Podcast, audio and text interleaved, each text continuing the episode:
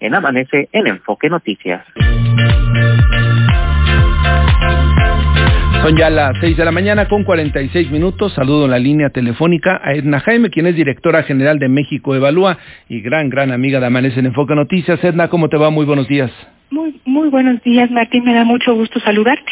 Gracias por estar esta mañana. Te consultamos, Edna, cómo has visto la evolución de esta estrategia del gobierno y de los diferentes gobiernos para atender a las mujeres y evitar esta violencia de género que desafortunadamente, pues en esta pandemia, en este confinamiento, ha ido incrementándose.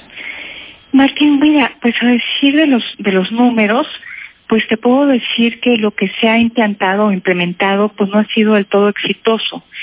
Abril fue un, mes particularmente violento para las mujeres. Se registraron en abril 2020 267 homicidios dolosos de mujeres, 70 feminicidios.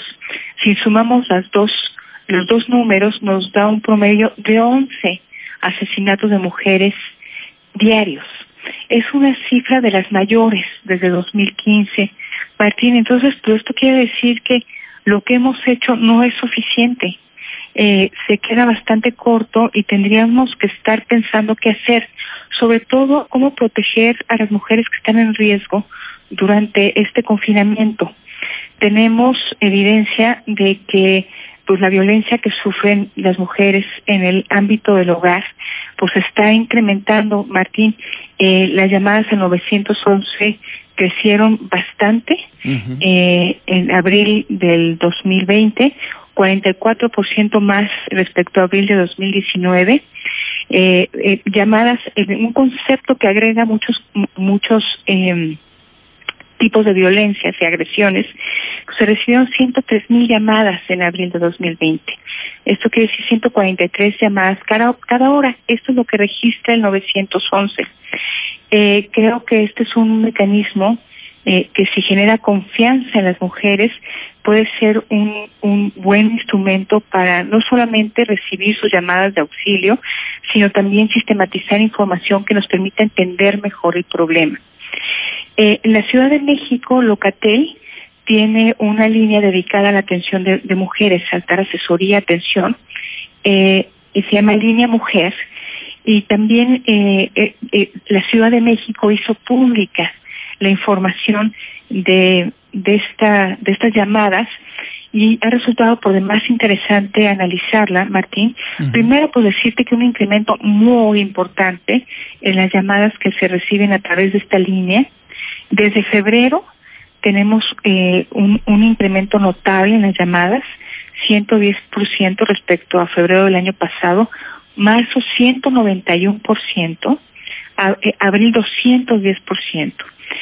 Mira, eh, el que haya más llamadas puede decir que la incidencia de actos violentos, agresiones contra mujeres estén incrementando o también que al existir y, sea del conocimiento eh, de las mujeres eh, esta línea de ayuda pues se utilice más. Reportando. Eso no Era lo que nos, nos, comentaba la autoridad hace unos días, que mm, debido a que hay más posibilidades o vías de denuncia, ahora la mujer también ya está tomando pues esta postura de denunciar cuando se siente afectada o está siendo agredida.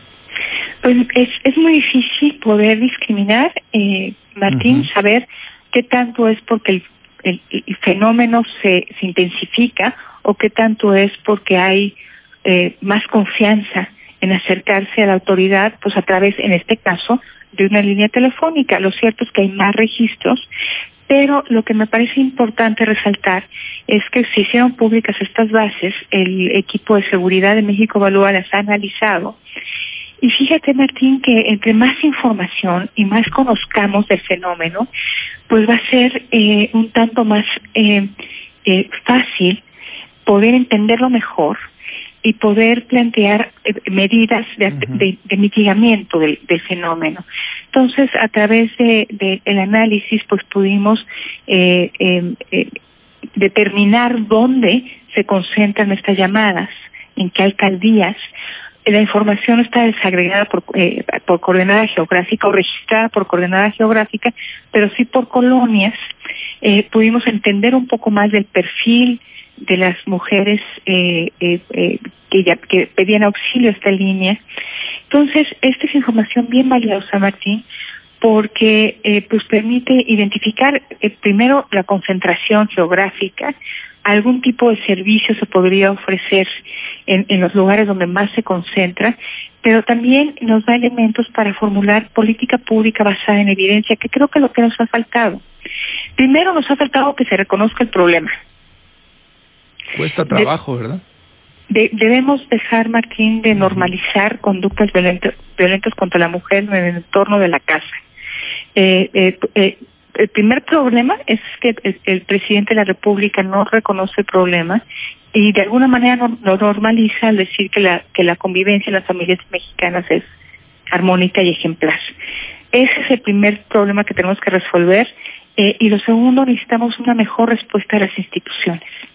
Primero, para hacerse, allegarse de información que permita mejores intervenciones, mejores políticas, pero también necesitamos que las instituciones del Estado mexicano que pueden atender el problema, claro. desde el aspecto preventivo hasta el aspecto punitivo, eh, pues estén bien preparados, Martín. Eh, en este punto del, de uh -huh. sancionar a los agresores, eh, creo uh -huh. que se va avanzando poco a poco, ¿no? En el caso de la Ciudad de México hay ya eh, ministerios públicos especializados, capacitados para atender a una mujer cuando llega y no revictimizarla, eh, pero aún falta todavía, ¿no? Mandar ese mensaje de que aquella persona que se meta con una mujer la va a pagar.